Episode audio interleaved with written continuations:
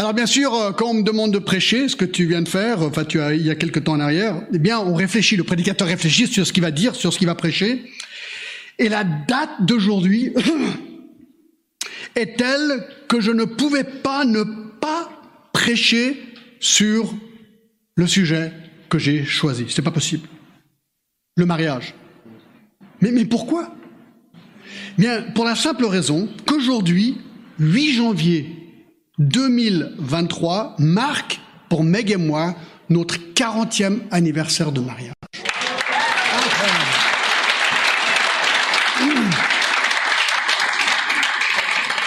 Il y a 40 ans aujourd'hui, c'est quand même dingue, hein, le, ah, c'est génial, franchement, là, wow, j'ai des frissons juste à y penser.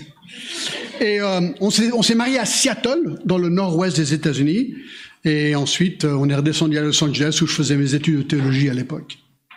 Alors en fait, euh, ce que je voulais vous montrer, regardez, c'est allumé, je peux y aller?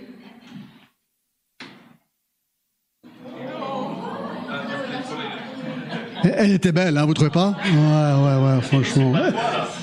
ouais, ouais. Ben, c'est quand j'avais des cheveux, en fait, d'accord? Et le gâteau, pas mal aussi, hein? Oh, d'accord. Enfin voilà, je pouvais pas, je pouvais pas résister, d'accord? Il fallait que je vous montre, d'accord? alors vous comprenez pourquoi aujourd'hui euh, je, ne pouvais pas faire autrement que de prêcher sur le mariage. Alors certains nous disent ouais vous avez de la chance, 40 ans. Ben, lorsque les gens disaient ça à la maman de Meg, qui était mariée avec son mari pendant 66 ans, elle répondait systématiquement non. Non, non, non, ce n'est pas de la chance, c'est du travail. C'est du travail. Et oui, un bon mariage demande du travail. Malheureusement, vous le savez, les mariages de nos jours souvent terminent mal. En Suisse, en 2019, 40,4% des mariages se sont dissous par le divorce. Et la durée moyenne des mariages au moment du divorce en Suisse est de 15,2 ans. Juste au moment où, on passe, les 15 ans à construire une vie ensemble, probablement avec des enfants, crac, il y a tout qui casse. C'est vraiment tragique. Donc, je crois qu'on peut dire qu'il y a vraiment une crise aujourd'hui. Je parlais avec mon vendeur préféré au magasin de bricolage proche de chez nous l'autre jour, puis je lui ai dit que j'allais bientôt célébrer mes 40 ans de mariage. À quoi il m'a répondu de manière alarmante, quoi? 40 ans avec la même femme? Implication, quelle horreur À quoi j'ai répondu je, ai dit, je dit, je parie que dans le fin fond de votre cœur, c'est ce que vous souhaitez en fait. Parce que Dieu a mis ça dans le cœur de chacun d'être marié à une personne pendant longtemps. Ça c'est sûr. Alors il m'a regardé un petit peu au regard pensif, mais il m'a pas dit non. Mais malheureusement, même dans les milieux chrétiens, beaucoup de mariages terminent par le divorce. Alors que faire pour empêcher ça? Ce matin donc, j'aurais pu titrer mon massage quelque chose comme les dix clés pour réussir son mariage. J'aurais pu, j'aurais pu faire ça, c'est assez typique de, de ce que j'aime faire. Ou bien, je pouvais m'inspirer de Jean Calvin, qui disait qu'il était parfois percutant de regarder à l'opposé d'un point pour le mettre encore plus en valeur. Donc voilà ce que j'ai décidé de faire aujourd'hui. Et donc j'ai intitulé Comment détruire son mariage. Quelqu'un m'a dit tout à l'heure, John, quand j'ai vu ce titre, j'ai dit à mes enfants, lève-toi vite, on veut aller écouter ça. Alors je me suis dit, bon, bah réussi, ça a marché, d'accord. Si vous êtes là à cause du titre, ben moi j'ai chapeau. Et j'espère que ça va vous aider. D'accord Donc, qu'est-ce qu'on va faire? J'aimerais suggérer au moins 11 erreurs fatales qui détruisent très souvent les mariages. Alors, vous l'avez deviné, ce message va être plutôt thématique, moins textuel, mais j'espère vraiment qu'il sera utile. Alors, on attaque. Première erreur fatale pour détruire son mariage, ignorer le créateur du mariage. Alors prenez votre Bible et on va lire Genèse chapitre 2, pas tout le chapitre bien sûr, 2, 18. Genèse chapitre 2 verset 18. L'Éternel Dieu dit, Il n'est pas bon que l'homme soit seul, je lui ferai une aide semblable à lui. Alors, verset 21, l'Éternel fit tomber sur un profond sommeil sur l'homme, qui s'endormit, il prit de ses côtes et renferma la chair à sa place. L'Éternel Dieu forma une femme de la côte qu'il avait prise de l'homme et l'emmena vers l'homme. Et l'homme dit, Voici cette fois celle qui est os de mes os, chair de ma chair, on l'appellera femme parce qu'elle a été prise de l'homme. C'est pourquoi l'homme quittera son père et sa mère et s'attachera à sa femme et ils deviendront une seule chair. L'homme et sa femme étaient tous deux nus et ils n'en avaient point honte. La première erreur fatale pour détruire un mariage, c'est d'ignorer son créateur ou le créateur du mariage. Est-ce que vous avez déjà posé la question, mais pourquoi est-ce que le mariage existe? D'où vient l'idée? Eh bien, la réponse est simple, elle vient de Dieu. Et dans les versets que je viens de lire, eh bien, c'est clair. Dieu a créé l'homme, Dieu a créé la femme, il les a mis ensemble, c'est absolument clair. Et Jésus, lui, dans Matthieu 19, il confirme exactement euh, ce que Genèse dit, verset 4. Jésus répondit, n'avez-vous pas lu que le Créateur au commencement fit l'homme et la femme et qu'il dit, c'est pourquoi l'homme quittera son père et sa mère, s'attachera à sa femme et les deux deviendront une seule chair? Alors ils ne sont plus deux, mais ils sont une seule chair que l'homme donc ne sépare pas ce que Dieu a joint. Donc c'est ça la première erreur fatale que beaucoup de couples font, c'est d'ignorer celui qui a créé le mariage. Mais allons plus loin. Allons plus loin. Dieu est donc le créateur du mariage. Ok. Mais Galate 2.20 Galate 2.20, de mes versets préférés, dit quoi? J'ai été crucifié avec Christ et si je vis, ce n'est plus moi qui vis, c'est Christ qui vit en moi. Donc, ce verset nous dit que Jésus, pour le chrétien, le Fils de Dieu, vit en nous, nous qui le connaissons personnellement.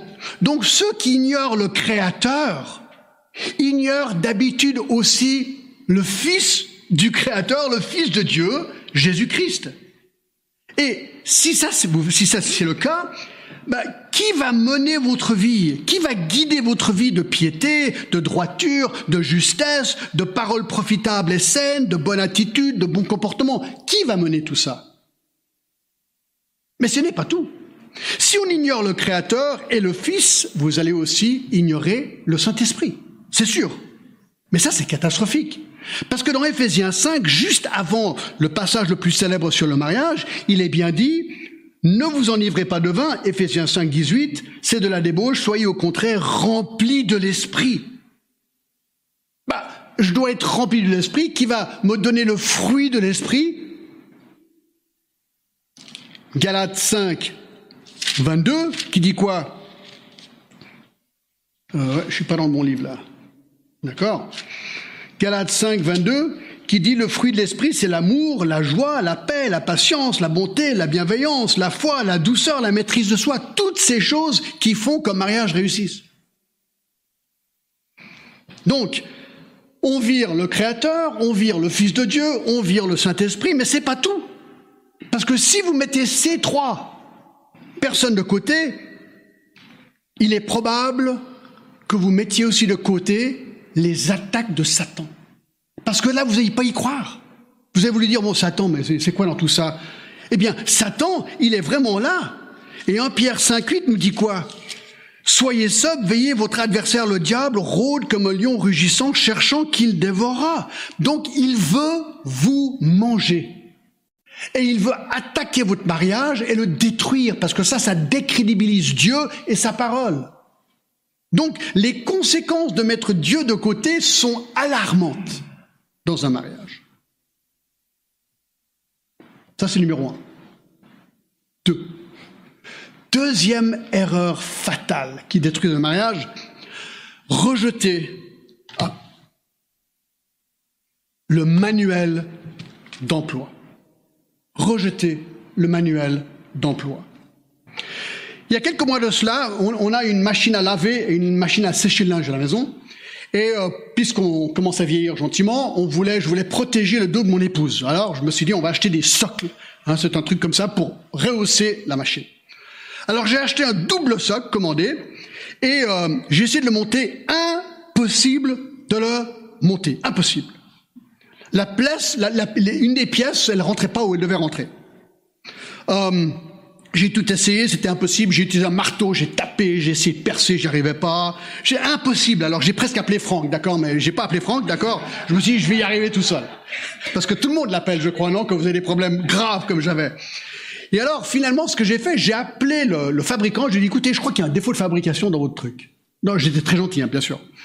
Alors ils m'ont dit, oh, écoutez, excusez-moi, on vous renvoie tout de suite. Alors ils m'ont renvoyé un paquet, le lendemain, paf, le gros paquet qui arrive, deuxième socle à la maison, j'essaie de le remonter, j'essaie le marteau, j'essaie. Ça ne marche pas, impossible. Exaspéré. J'ai finalement euh, demandé de l'aide à mon épouse. J'ai dit, Meg, est-ce que tu pourrais m'aider, s'il te Je ne comprends pas qu'est-ce qu'il faut faire. Fais ce qu'elle a fait. Elle a une idée révolutionnaire. Elle a consulté le manuel de montage. Puis elle m'a dit, John, la pièce que tu essaies de monter est à l'envers. Alors j'ai pris le, la pièce, je l'ai tournée, tout a marché parfaitement. Ah, la honte que j'avais. J'ai tout de suite appelé le fabricant, le fabricant pour me, pour demander pardon. Ils m'ont dit, ah, c'est pas grave, ça arrive, ça arrive souvent. Mais c'était vraiment ma faute. Chers amis, c'est exactement ce que beaucoup de gens font vis-à-vis -vis du mariage. Ils essaient de vivre leur vie de mariés sans consulter le moyen d'emploi et ça résulte avec un chaos. Un chaos dans le mariage. Pourquoi bah, délaisser le manuel d'emploi du mariage, c'est de la pure folie et c'est la pure folie. Dans 2 Timothée 3,16, le manuel est important. Toute écriture est inspirée de Dieu et utile pour enseigner, pour convaincre, pour corriger, pour instruire dans la justice, afin que l'homme de Dieu soit accompli et propre à toute bonne œuvre, inclut le mariage. Bah, si Dieu a eu l'idée du mariage, et si ça c'est la parole de Dieu, bah devinez où on va trouver les instructions pour avoir un bon mariage. Là. C'est aussi simple que ça. Là. Et que dit ce manuel de mariage? Eh bien, dans les versets qu'on a lus tout à l'heure, dans Genèse 2, 24 et 25, on a en fait déjà là, au deuxième chapitre de la parole de Dieu, quatre ingrédients capitaux qui nous expliquent déjà les quatre fondements d'un mariage. Numéro un, rupture. Verset 24, c'est pourquoi l'homme quittera son père et sa mère. Alors il doit y avoir une saine distance entre vous et vos parents. On en reviendra, on y reviendra, d'accord? Une saine distance. Deux, permanence. Il s'attachera à sa femme. C'est un engagement à vie avec la décision d'aimer sa femme jusqu'à la mort. Voilà la décision qu'on prend le jour du mariage. C'est pas comme aujourd'hui on entend souvent oui, je t'aime jusqu'à que je ne t'aimerai plus. Ça n'a rien à voir. Aujourd'hui, c'est jusqu'à la mort pour le chrétien. Trois, unité, et ils deviendront une seule chair. C'est intéressant. À partir de maintenant, aux yeux de Dieu, nous ne sommes plus deux. En tant que mariés, nous sommes un. Alors, les implications pratiques sont extraordinaires sur ce petit point-là. Au niveau finance, par exemple, c'est étonnant à notre avis, donc à Meg et moi, notre avis, combien de couples vivent avec des comptes banquiers différents, séparés. Mon salaire va dans mon compte, son salaire va dans son compte, je paye ceci avec le mien, toi tu payes ceci avec le tien. Pourquoi avoir des comptes séparés? Je me suis souvent posé la question. Euh, c'est comme si on voulait se préparer au cas où il y aurait des problèmes un jour et je veux un petit peu protéger mon beefsteak. J'ai un petit peu des fois l'impression qu'on a, mais la Bible nous dit que nous sommes un. Est-ce que tout devrait pas rentrer dans le chapeau du un? Ou sous le chapeau du 1, peut-être les finances aussi. C'est aussi intéressant vis-à-vis du divorce, ce petit point. Parce que si on est un quand on est marié devant Dieu et qu'on divorce, on devient quoi? Bah, Beaucoup de gens disent, bah, on devient un et un. Bah, écoutez, non, moi je suis pas très bon en maths, mais quand on est un et on divise un, on a quoi? Deux moitiés. C'est intéressant, aux yeux de Dieu, c'est deux moitiés. Et c'est pour ça que le divorce est souvent tellement tragique et dure des années. Parce que c'est une rupture d'un mariage qui était mis aux yeux de Dieu. Et quatrième petit point là, c'est intimité. L'homme et la femme étaient tous deux nus et ils n'en avaient pas honte. L'intimité sexuelle est une partie importante du mariage, figure déjà dans Genèse 2, on y reviendra aussi dans quelques instants. Donc vous voyez, déjà dans le chapitre 2 de la Bible, deux versets, il y a une montagne de conseils. Et ça, c'est que le début. Et la Bible est remplie de conseils sur le mariage. Donc, la leçon, c'est quoi? N'abandonnons pas le manuel. Si tu veux détruire ton mariage, abandonne le manuel. Trois. Trois. La troisième erreur fatale qu'il faut faire pour détruire son mariage, êtes prêts Inversez vos rôles. Inversez vos rôles. Alors, ce qu'il faut savoir, c'est que la Bible est très claire concernant les rôles respectifs du mari et de la femme.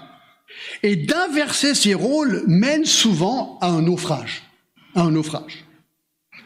Alors, je vais vous donner quelques petits sous-principes, d'accord Je vous appelle des principes sous ce point-là. Premier principe, pour essayer de comprendre cette histoire de rôle, d'accord C'est hyper important à la réputer. Alors, au tout début, de nouveau, on est dans Genèse 1, 27 et 28. Dieu créa l'homme et la femme égaux. Égaux. Genèse 1.28 dit Dieu créa l'homme à son image, il crée l'homme, il le crée à l'image de Dieu, il créa l'homme et la femme, Dieu les bénit et leur dit soyez féconds, multipliez, remplissez la terre et assujettissez-la, etc. Donc c'est intéressant que Dieu crée l'homme et la femme à son image. À son image. Ils possèdent les deux personnalités, intelligence, émotion, volonté. Ils peuvent réfléchir, sentir, choisir. Et Dieu leur donne cette tâche mutuelle de co-gérant. Ils doivent co-gérer ensemble la terre. C'est ce qu'il est dit. Égalité. Égalité absolue. Donc, dans leur fond, dans leur personne, ils sont deux êtres humains égaux devant Dieu. Deuxième principe, Dieu créa l'homme et la femme différents. Différents. Ben, leur création déjà était différente. Euh, dans Genèse 2.7, l'homme est créé de la poussière de la terre, tandis que Ève, Genèse 2, 21 22, est créée de la côte d'Adam. Donc ça c'est plutôt différent, je dirais, d'accord? Ah, C'est différent. Mais le rôle est défini comme étant très différent. Regardez Genèse 2, 18. C'est tout ça, c'est c'est dans les premiers deux chapitres de la Bible. C'est ça qui est génial, hein, je trouve. 2, 18 dit quoi? Regardez ce qu'il dit. L'Éternel Dieu, dit, il n'est pas bon que l'homme soit seul, point virgule, ça, c'est pas dans l'original, hein, d'accord? Je lui ferai une aide semblable à lui.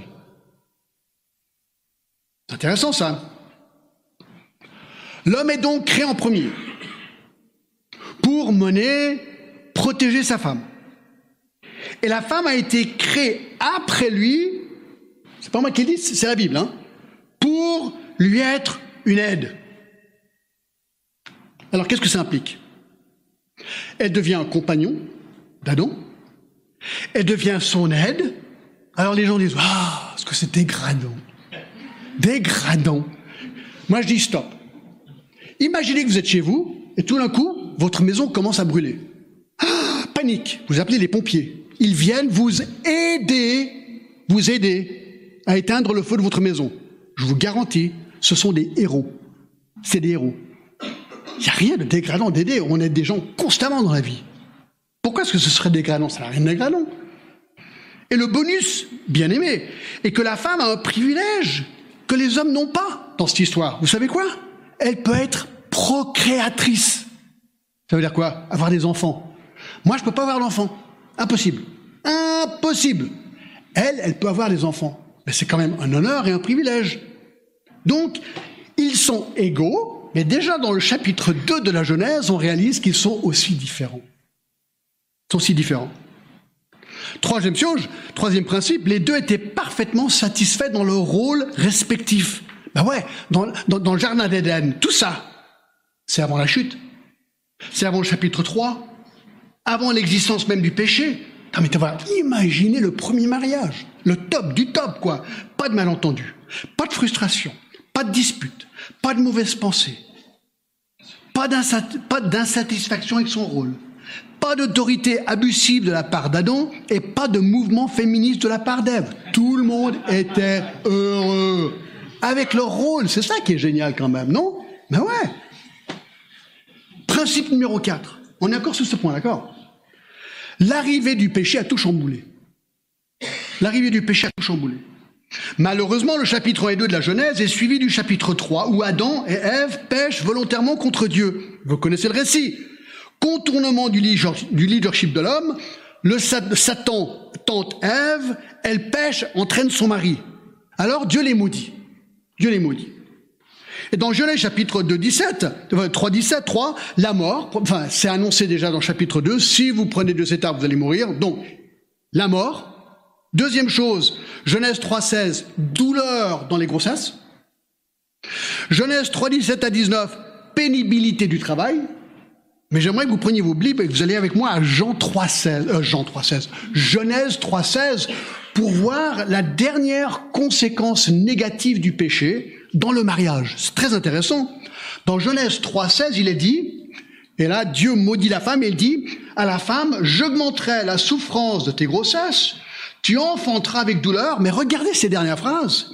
Et tes désirs se porteront vers ton mari, mais il dominera sur toi.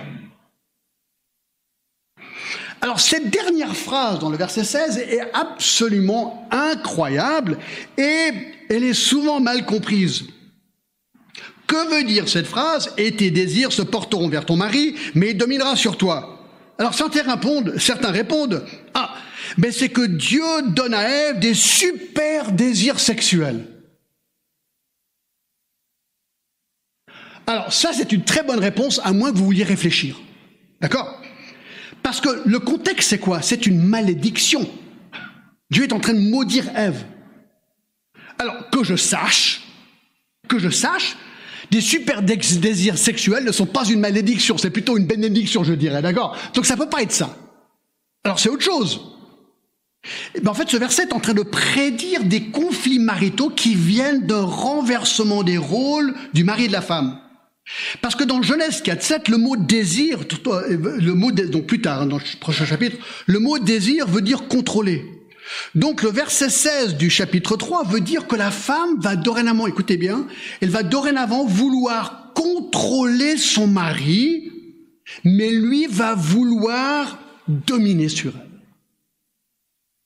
Avant la chute, la femme et l'homme étaient satisfaits de leur rôle, lui menait, elle suivait, ils s'aidaient réciproquement, mais à partir de là, il y a un, inversement des rôles qui déboussole l'harmonie dans, le, dans le couple. La femme veut maintenant contrôler son mari, et en retour, lui ne voulant pas être contrôlé par elle, lui va et c'est triste de voir parfois, vouloir écraser sa femme, parfois de manière tragique. Les deux sont dans l'erreur ici. Les deux. Et il faut dire que dans l'histoire, l'homme a été le plus souvent coupable envers la femme dans ce problème de l'abus. Vous voyez, c'est un renversement des rôles. Ça, c'est le résultat du péché. Et ça arrive au principe numéro 5, Heureusement qu'il est là. Jésus-Christ peut tout remettre en ordre. Mais oui. Est-ce qu'il y a de l'espoir pour un mariage? Ben, Bien sûr. L'espoir vient du fait que Jésus-Christ, à cause de son sacrifice pour nous, a permis que notre péché soit pardonné et en fait qu'on puisse avoir un nouveau renversement des rôles pour qu'ils redeviennent bibliques en fait. C'est ça ce que Jésus-Christ fait. Pierre a dit dans Acte 10, 4, quiconque croit en lui reçoit par son nom le pardon des péchés. Et ça, mes amis, ça change absolument tout. En fait, notre salut en Jésus-Christ, j'ai souvent dit comme ça, c'est comme une catapulte. Quand je viens à Christ, et surtout dans un couple, si on devient un Christ, si on vient à Christ, on est quelque part catapulté jusqu'au jardin d'Éden de nouveau. On est catapulté dans le jardin d'Éden, dans un état d'avant le péché, où il y avait cette communion interactive avec Dieu. Et là, on retrouve le plan initial de Dieu, plus nous aimons Dieu. Et nous aimons le plan de Dieu, et il nous donne par le Saint-Esprit la capacité de mettre ce plan de Dieu à l'œuvre, et c'est là, je pense, qu'on peut vraiment commencer à goûter les délices du mariage comme ils ont été conçus par Dieu à l'origine. Vous savez, il y a des versets, mais aujourd'hui, ça fait hérisser les poils des gens. Je vous en donne un, d'accord? Tite 2. Écoutez, si vous ne connaissez pas ces versets, tenez-vous. Je crois que vous devriez attacher votre ceinture de sécurité là, d'accord? Parce que là, c'est vraiment des versets qui sont pas très adaptés à notre époque. Tite 2, 3 dit que les femmes âgées doivent aussi avoir l'extérieur qui convient. La sainteté, n'être ni médisante, ni à donner aux excès de vin, qu'elles doivent donner de bonnes instructions. Pour l'instant, ça va. Donner des bonnes instructions dans le but d'apprendre aux jeunes femmes à aimer leur mari et leurs enfants, à être retenues, chastes, écoutez, occupées aux soins domestiques. Ah, Est-ce que j'ose le dire? Bonnes, soumises à leur mari afin que la parole de Dieu ne soit pas blasphémée. Voyez-vous, ça, ça permet que la parole de Dieu ne soit pas blasphémée. Ben, un chrétien, une chrétienne vont dire Amen. Alors ça ne veut pas dire qu'elle ne fait que ça, mais c'est-à-dire que son rôle principal, son, son désir, c'est de servir son mari, ses enfants, son foyer. C'est ça sa priorité. C'est la priorité. Mais aujourd'hui, mais on prend pour un malade, quoi. Si vraiment tu, tu dis ça aux gens. Attendez, mais c'est pas fini. Attends, Éphésiens 5. Puis c'est marrant que Paul, il a quand même mis, inspiré par le Saint-Esprit, la femme avant le mari. Écoutez, femme, que chacune soit soumise à son mari. Non, ça, fait hérisser les poils aujourd'hui. Mais pourquoi? Si on comprend le plan de Dieu dans Genèse 2, dans Genèse 1, ouais, mais alors le mari est à voir, c'est pas juste, c'est que la femme. Non, non, non, continuons. Verset 25, Marie, Marie. Que chacun aime sa femme comme Christ a aimé l'Église et s'est livré lui-même pour elle. Marie, toi, tu dois aimer ta femme au point où vouloir mourir et te sacrifier pour l'honorer et l'aimer. Là, je te garantis, si tu l'aimes comme ça, elle va se dire, waouh, le top, le top dans ce couple. Regardez comment il m'aime.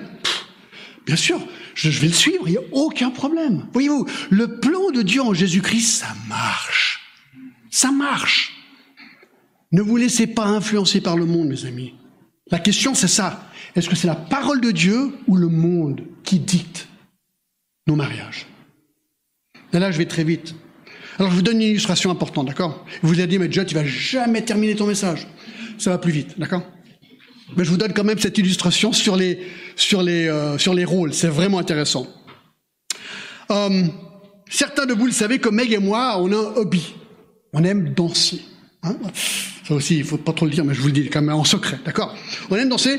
Nous aimons surtout la danse de société. Hein la valse, le cha-cha-cha, le quick-step, ce genre de danse-là. Alors, c'est vrai, honnêtement, on est un peu nul, on se marche souvent sur les pieds, c'est une occasion de te demander pardon, donc ça c'est sympa, d'accord? Mais on aime bien, c'est amusant. Eh bien, un jour, nous prenions des cours de danse avec nos profs, notre prof, ça fait des années en arrière, et un jour, il nous a arrêtés au milieu de la danse, et il a dit ceci. Il m'a regardé, il m'a dit, non, John, tu es trop mou. Ensuite, il dit, Meg, regarde, c'est toi qui es en train de mener ton mari. Non, non, non. Tu dois laisser John te mener, sinon ça ne marchera jamais. Et John, un peu plus de tenue s'il te plaît. Mène ta danseuse et Meg, laisse-toi être menée par lui. Vous verrez qu'une fois que vous avez compris cela, tout ira parfaitement bien. J'étais là, je disais, attends, est-ce que je suis en train d'entendre bien ce qu'il est en train de dire, ce gars? C'est complètement contre-culture, là, tu vois mais pas dans la danse, il n'y a pas de libération de, de, de, la femme dans la danse. Non, dans la danse, c'est l'homme qui mène, la femme qui suit. Et si tu fais ça, ça qui est intéressant, tous les regards vont à qui? Ben, C'est pas l'homme, nous c'est le plouf, là, tu vois, euh, tenue, tac, tac, tac, tac, tac. Mais c'est la femme, là, elle danse, elle fait des trucs, trop bien. Tout le monde a les yeux rivetés sur la femme, dit, oh, ce que c'est beau, ce que c'est joli. Tout ce qu'elle fait, c'est de mener son homme. Euh, excusez-moi, c'est le contraire. Elle, est en train de suivre son homme, et ça, c'est justement la beauté de la danse. Alors, j'ai trouvé vraiment intéressant que même dans le monde, ils comprennent ce concept. Ils comprennent ce concept. Vous êtes d'accord avec moi, ça va Quatre. Quatre. La quatrième erreur fatale qu'il faut faire pour détruire un mariage est celui-ci. Pratiquer l'amour égoïste. Oh, ah ouais, d'accord. Ah non, oui, d'accord, merci. Alors, la, Bible nous dit qu'il y a globalement trois types d'amour. Agapé, l'amour de sacrifice, philéo, l'amour d'amitié, eros, l'amour sexuel. Alors, dans le monde, comment ça marche d'habitude? Globalement, ça marche comme Alors, on commence souvent avec le eros. On se rencontre, puis on couche ensemble. Puis on se dit, tiens, on pourrait peut-être devenir amis maintenant, philéo. Puis, si ça marche, alors on verra combien on est prêt à sacrifier l'un pour l'autre. Là, on passerait peut-être à l'agapé. Peut-être, on pourrait peut-être vivre ensemble. Peut-être même se paxer, je sais pas, tu vois, on verra, on verra, on verra. Dans le Seigneur, c'est l'opposé. On rencontre quelqu'un. On est intéressé. On décide de faire connaissance. Mais écoutez bien, on décide à ce moment-là d'appliquer l'agapé. L'agapé le sacrifice. Voici l'attitude. Ah, que puis-je faire pour te servir? Voici un, exemple concret. Je veux te servir, donc je vais protéger ta sexualité sans prendre avantage de toi, car ta virginité appartient à ton futur conjoint et pas à moi. Je vais donc te protéger pour ton futur mari. Ce sera peut-être moi, mais peut-être ce sera pas moi. Nous allons donc apprendre à nous connaître et devenir philéo, amis. Et une fois qu'on est amis et qu'on apprend à se servir l'un et l'autre, peut-être alors on décidera de se marier et là on passera à l'éros. C'est l'opposé total du monde. Et c'est pour ça qu'ils nous regardent et nous disent, mais vous êtes complètement malade. Vous n'avez pas compris, il faut tester. Tester, ça veut dire quoi ça? Non, il faut aimer. Marie, aimer votre femme comme Christ a aimé l'Église. Ça commence avant même le mariage. En respectant, en honorant l'autre. Cinq. Cinq. Cinquième erreur fatale qu'il faut faire pour détruire un mariage. Hausser le ton. Quelqu'un l'avait vu. Hein, merci Richard on, était mariés depuis quoi Peut-être deux mois, il y a, il y a 40, ans en arrière. C'est vrai que ça, waouh, ça fait 40 ans, c'est quand même 40 ans. Hein. Je sais pas, c'est, dingue, 40 ans. Alors, euh, ça, je, je m'en rappellerai, Meg et moi, on se rappellera de cet incident pendant tout le reste de notre vie, encore les 40 ans à venir. Euh, on était chez des amis à Los Angeles, on était nouveaux mariés, et on mangeait avec eux, et soudainement, alors ils avaient les fenêtres ouvertes ce jour-là, les voisins à côté, les maisons sont assez rapprochées là-bas, les voisins ont commencé à se crier dessus, mais c'était impressionnant. Tu te rappelles, hein oh Et tout d'un coup, comme dans les films, on entend les assiettes se casser. Puis on entend ça crie de tous les côtés. Alors on se regarde. Et je me rappelle que Meg et moi, on s'est dit, jamais, jamais, jamais, jamais on permettra ça dans notre couple. Beaucoup de mariages souffrent de mauvaise communication. Il ne faut pas être dans leur présence longtemps pour savoir que bah, ça chauffe. Ça chauffe, il y a des tensions, on sent. La manière qu'ils parlent, ça, ça, toujours vouloir essayer d'écraser l'autre.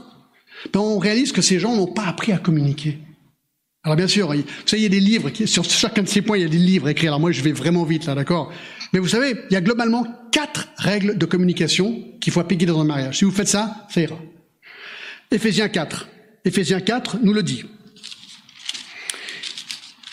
Éphésiens 4 à partir du verset 25. C'est pourquoi renoncez au mensonge et que chacun de vous parle selon la vérité à son prochain, car nous sommes membres les uns des autres. Si vous vous mettez en colère, ne péchez point, que le soleil ne se couche pas sur votre colère et ne donnez pas accès au diable. Et verset 31, que toute amertume, toute animosité, toute colère, toute clameur, toute calomnie et toute espèce de méchanceté disparaissent du milieu de vous. Soyez bons les uns envers les autres, compatissant, vous pardonnant réciproquement comme Dieu vous a pardonné en Christ. Alors quelles sont ces quatre règles de communication? Un, soyez honnête. Pas de mensonge. Dites la vérité en fait. Pas de mensonge. Vous parlez selon la vérité. Verset 25, c'est ce qu'il dit. Renoncez au mensonge et que chacun de vous parle selon la vérité à son prochain. Bah, on commence dans le couple. C'est pas compliqué. Deux, restez actuel. Ça, c'est tellement important. Hein, il dit, si vous vous mettez en colère, ça peut arriver, ne péchez point et que le soleil ne se couche pas sur votre colère et ne donnez pas accès au diable. C'est ce qu'il est en train de dire. Réglez vos problèmes d'aujourd'hui aujourd'hui. Et ce qu'on entend souvent dans les couples, c'est il y a un conflit. Mais il y a six ans en arrière, on était en vacances, et puis t'as fait ceci, t'as fait cela. Ouais, et puis toi, huit ans en arrière, on était avec tes parents, et puis ça se sert, et puis ça balance des trucs d'il y a des années en arrière, et tu dis, mais vous avez jamais réglé vos problèmes du passé. Vous réglez les problèmes d'aujourd'hui, aujourd'hui. Si vous êtes trop crevé, vous dites, on va dormir, on le règle demain. Mais vous le réglez demain. Ça marche. Ça marche vraiment. Restez actuel. Trois, attaquez le problème et non pas la personne. Verset 29, qui ne sort pas de votre bouche aucune parole mauvaise, mais s'il y a lieu une bonne parole qui serve à l'édification et à communiquer une grâce à ceux qui l'entendent. N'attaquez pas la personne. Ne lui dites pas, ouais, t'es stupide, t'es bête. Non, ça c'est attaquer la personne. Il faut pas faire ça. Il faut pas utiliser des gros mots pour essayer d'appuyer son point de vue. Non. Parlez avec dignité. Employez des bonnes paroles qui édifient. Et il faut agir et pas réagir. La réaction, c'est l'amertume, l'animosité, la colère. Tout ça, c'est des réactions qu'on a souvent. On le voit au verset 31. Mais qu'est-ce qu'il dit qu'il faut faire? Non, pardonnez-vous réciproquement comme Dieu vous a pardonné en Christ. Waouh On règle, on pardonne. On règle et on pardonne. Vite. Avant ce soir. Si vous faites ça tous les jours de votre vie, ben vous serez marié jusqu'à la mort. Ben voilà, compliqué en fait. 6. 6. Vous êtes encore avec moi, ça va? Il faut que j'avance là, d'accord? On va, on, va, on va aller jusqu'au bout, hein, d'accord? Regardez voir.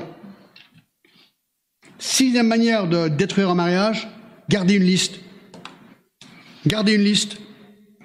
1 Corinthiens 13, 5. C'est l'amour, hein, l'amour est patient, patati patata. Verset 5, l'amour ne soupçonne point le mal. Verset 5. Petite phrase intéressante. Honnêtement, j'aime pas trop cette traduction. Parce que le mot en grec soupçonne point le mal, c'est le mot logizomai en grec qui veut dire compter. En français, nous dérivons le mot logistique. Dans Marc 15, 28, il est dit ainsi il fut accompli ce que dit l'écriture, il a été mis au nombre des malfaiteurs, c'est le même mot. Donc la, la traduction littérale de l'amour ici, l'amour ne comptabilise pas le mal, ne dresse pas une liste des fautes de l'autre. Ça rejoint un petit peu le point qu'on vient de voir. Si vous voulez détruire un mariage, gardez une liste. Au bon moment, quand vous voulez vraiment gagner, là vous sortez la liste et vous... Et là vous, balancez tout. Et vous écrasez l'autre. Mais peut-être que l'autre a sa liste aussi. Et là ça va péter, c'est sûr. D'accord? La Bible dit non, ne garde pas cette liste. En fait, pardonne. Règle pardonne et ne ressort pas des trucs d'il y a des années ou des mois ou des, semaines ou des jours en arrière, ramène-les pas sur le tas. C'est exactement ce que Dieu a fait avec nous, n'est-ce pas? Dans Romains 5, 8, c'est incroyable ce que Dieu a fait avec nous. Mais Dieu prouve son amour envers nous en ce que lorsque nous étions encore des pécheurs, Christ est mort pour nous. Et quel est le résultat? Ben, Romains 8, 1, il n'y a donc maintenant aucune condamnation pour ceux qui sont en Jésus-Christ. Est-ce que Dieu ressort chaque fois vos péchés pour vous dire, ouais, regarde ce que tu as fait, regarde ce que tu as fait, regarde ce que tu as fait? Non. Pardonnez, oubliez, terminez. Ben, pourquoi on ne ferait pas pareil avec notre conjoint? 7. Attention, vous êtes prêts? Si vous voulez détruire votre mariage, trompez votre conjoint sexuellement. Alors bien sûr, hein, il y a les livres écrits là-dessus. On a vu dans Genèse 2, 24 que la sexualité, ils étaient les tout de nus, ils n'en avaient point honte, ça fait partie du plan de Dieu. C'est Dieu qui a inventé la sexualité au fait. Hein. C'est pas un mal, c'est pas un tabou. C'est une chose bénie, sacrée, sainte, donnée par Dieu pour le mariage. Il faut pas avoir honte. La Bible est très explicite sur comment gérer la sexualité. Hébreu 13, 4 dit quoi? Que le mariage soit honoré de tous et le lit conjugal exempt de souillure, car Dieu jugera les débauchés et les adultères. Il y a trois options sexuelles. Le mariage, ça c'était le plan de Dieu. Les deux autres options, c'est l'adultère, donc relation sexuelle à l'intérieur d'un mariage. Et ensuite, débauche, c'est tous les autres possibilités sexuelles hors mariage. Eh bien, la Bible est claire. Dieu veut que le mariage soit honoré de tous et le lit conjugal, exemple de souillure. Le lit conjugal est réservé pour ceux qui sont conjugués, qui sont mariés. Ça, c'est le plan de Dieu. Désolé, désolé, hein, je ne vous dis tout ce que la Bible dit, d'accord? L'adultère et la débauche seront jugés. Alors, quelle forme de jugement? Il y en a plein. Moi, le verset qui me fout le plus la trouille, j'aurais pas dû le dire comme ça peut-être, qui me fait le plus peur, d'accord? C'est Proverbe 16, 32. Mais celui qui commet un adultère avec une femme est dépourvu de sens. Celui qui veut se perdre agit de la sorte. Il n'aura que plaie et ignominie et son opprobre ne s'effacera point. Non, et, en Corinthiens 7 est aussi très intéressant parce qu'en Corinthiens 7 nous dit bah, la sexualité pour le mariage. Il dit pour éviter, la débauche, en Corinthiens 7, 2, que chacun ait sa femme, mais que chaque femme ait son mari. Au fait, il ne dit pas que chaque femme est sa femme et que chaque homme est son homme. Non, non, non. Femme, homme, d'accord?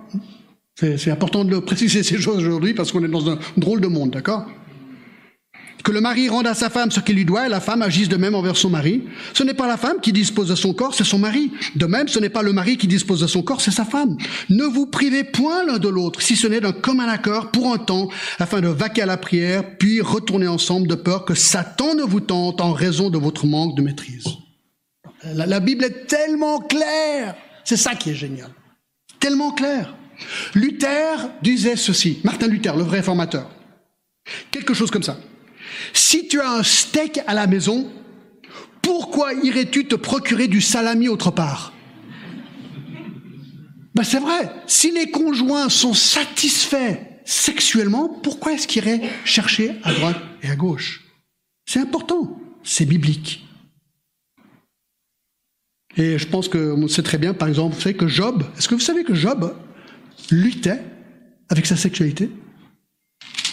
Job 31, petit verset remarquable. Petit verset absolument remarquable. Job 31, 1, il dit, j'ai fait un pacte avec mes yeux et je n'aurais pas arrêté mes regards sur une vierge. Job, homme pieux qu'il était, a dû faire un pacte avec ses propres yeux pour se détourner de la tentation sexuelle. Ben, si c'était vrai pour Job, c'est vrai pour tous il y, a une décision à prendre que la sexualité est réservée pour une personne et une seulement, mon conjoint, point, barre. Et donc, l'homme et la femme doivent être satisfaits sexuellement à la maison. C'est comme ça que ça se passe. C'est tellement pratique tout ça, c'est incroyable. Donc, c'est quoi le côté positif? Cultivez votre mariage. Travaillez-le, passez du temps ensemble, mangez ensemble, sortez ensemble, allez au musée ensemble, allez marcher ensemble, allez au restaurant. Imaginez au restaurant, oui, mais ça coûte cher. Ouais, on est prêt à payer de l'argent pour tout, sauf pour son conjoint. Des fois, c'est quand même dingue. Allez au restaurant, sans les enfants, au, fait. Oh, non, mais John, il faut des babysitters et tout ça, oui. Mais allez-y, c'est super. Vraiment, promis, c'est super. D'accord, d'accord. Parlez avec tendresse l'un et l'autre. Euh, faites-vous beau et belle l'un et pour l'autre. Faites votre mariage une priorité. Ne soyez pas radin financièrement. Non. Vous savez, moi j'ai un truc, je vais vous montrer un truc. Allez, un petit truc et astuce. Depuis 40 ans, j'ai une enveloppe sur mon étagère qui s'appelle. Vous arrivez lire hein, Pendant les années, c'était dire on avait trois enfants, financièrement c'était compliqué. Alors chaque fois que je recevais, je sais pas, 20 balles, un truc, de l'argent, je mettais dans l'enveloppe. Puis je disais, chérie, quand je voyais qu'elle était assez épaisse, je disais, on va au resto. Puis j'ai pas l'impression que je dépensais du budget. On y allait, c'était top. Ensuite, on a augmenté à des week-ends. Ça, ça c'est vraiment pas mal aussi, d'accord? D'accord Alors vous me dites, John, il y a combien dans l'enveloppe? Réponse, zéro. Vous savez pourquoi? Parce que j'ai vidé l'enveloppe hier soir. Eh ouais, on est allé au restaurant, c'était le top du top du top. Sans culpabilité, c'était dans l'enveloppe. C'était génial, d'accord 8. 8. Vivez uniquement pour vos enfants. Si vous voulez détruire un mariage, ça c'est vraiment, ça, ça marche super bien, d'accord Euh, ça c'est un, truc intéressant. Genèse 1, 26 dit ceci. Écoutez bien, c'est intéressant, d'accord Dieu dit, faisons l'homme à notre image, selon notre semblance, etc. Dieu créa l'homme à son image, verset 27, il le créa à l'image de Dieu, il créa l'homme et la femme. Verset 31. Dieu vit tout ce qu'il avait fait, voici cela était très bon. Très bon. Est-ce qu'il y a quelqu'un qui est absent dans le verset 31 Qui n'est pas là? Les enfants Il n'y a pas d'enfants. Dieu regarde Adam et Ève et dit très bon. Pas d'enfants. Alors on n'est pas en train de dire que les enfants sont une mauvaise chose. Mais on est en train de dire que quand Dieu voit un couple, c'est une famille déjà. La famille, est, elle est complète. C'est une famille. Dieu perçoit le couple comme une famille. Chaque enfant ne fait qu'agrandir la famille. Mais c'est déjà une famille. Et une des grandes erreurs que beaucoup de couples font, c'est, ah, avant qu'il y ait des enfants, on fait des tas de trucs ensemble. Les enfants arrivent et tout d'un coup, le conjoint est largué. Pourquoi? Parce que maintenant, toute la concentration est sur l'enfant. Et ça, c'est pas bien. Parce que le couple, c'est le cœur de la famille. Et le couple doit cultiver son amour. Les enfants, comme on l'a toujours dit, sont les membres qui sont les bienvenus dans une famille déjà existante. Donc ça, je pense que c'est compliqué parfois, et je ne peux que vous encourager, nous encourager de faire ça, de vraiment mettre le couple en priorité. Nous, on avait des petits trucs et astuces pour le faire. Quand je rentre à la maison, surtout quand j'étais à Paris Pasteur, alors nous, on a toujours dit, quand je rentre, les enfants disent, ouais, papa est là, super, super, super. Nous, on a dit, alors c'est sympa, mais la première chose que je fais, c'est d'embrasser ma femme. Pour que les enfants réalisent que chez nous, c'est elle, numéro un dans ma vie. Eux, alors, je les aime beaucoup, attention, hein, mais ils sont numéro 2, 3 et 4, d'accord C'est comme ça que ça se passe chez nous. Et ensuite, alors on, a augmenté notre, notre petit truc. On avait ce qu'on appelle le temps de canapé. Donc je rentre à la maison, tous les enfants voulaient jouer. On leur demandait, vous allez dans vos chambres, jouer. Maman et moi, on va s'asseoir sur notre canapé pendant 5 minutes et parler juste les deux. Chérie, dis-moi comment ta, ta journée était. Toi, on parle cinq minutes, ensuite, c'est bon.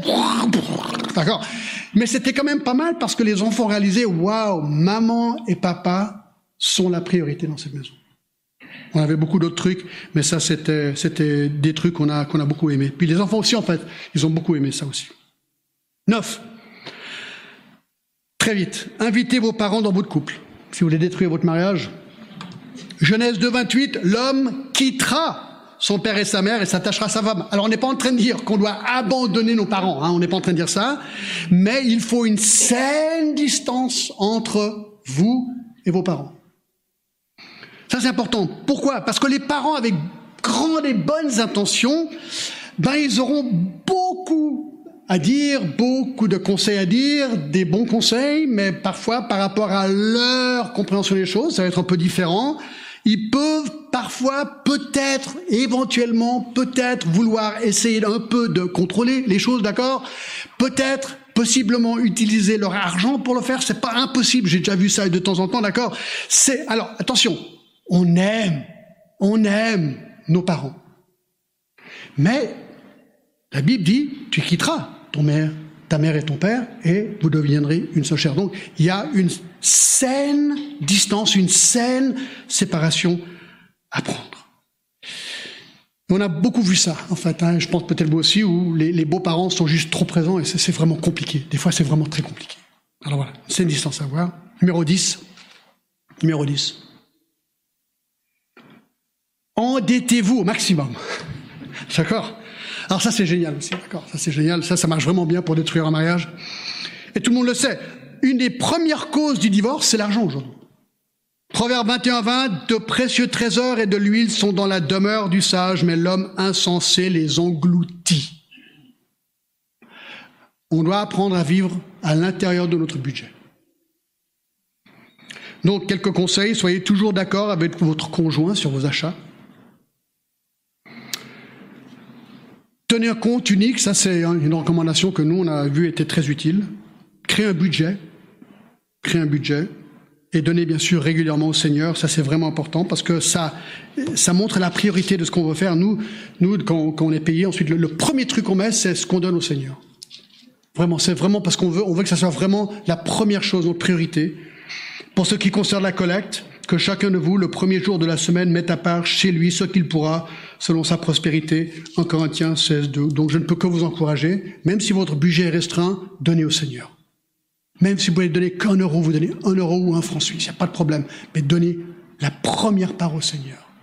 Soutenez votre Église, vraiment. C'est ce que je peux vraiment vous, vous conseiller de faire ça, et Dieu va vous bénir, vraiment vous bénir.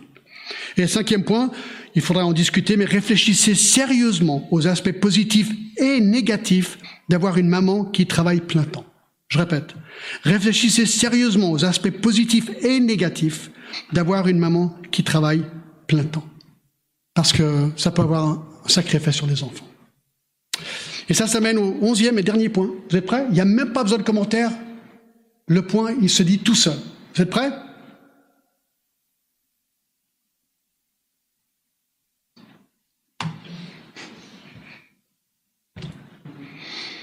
C'est pas souvent qu'un prédicateur n'a rien à dire.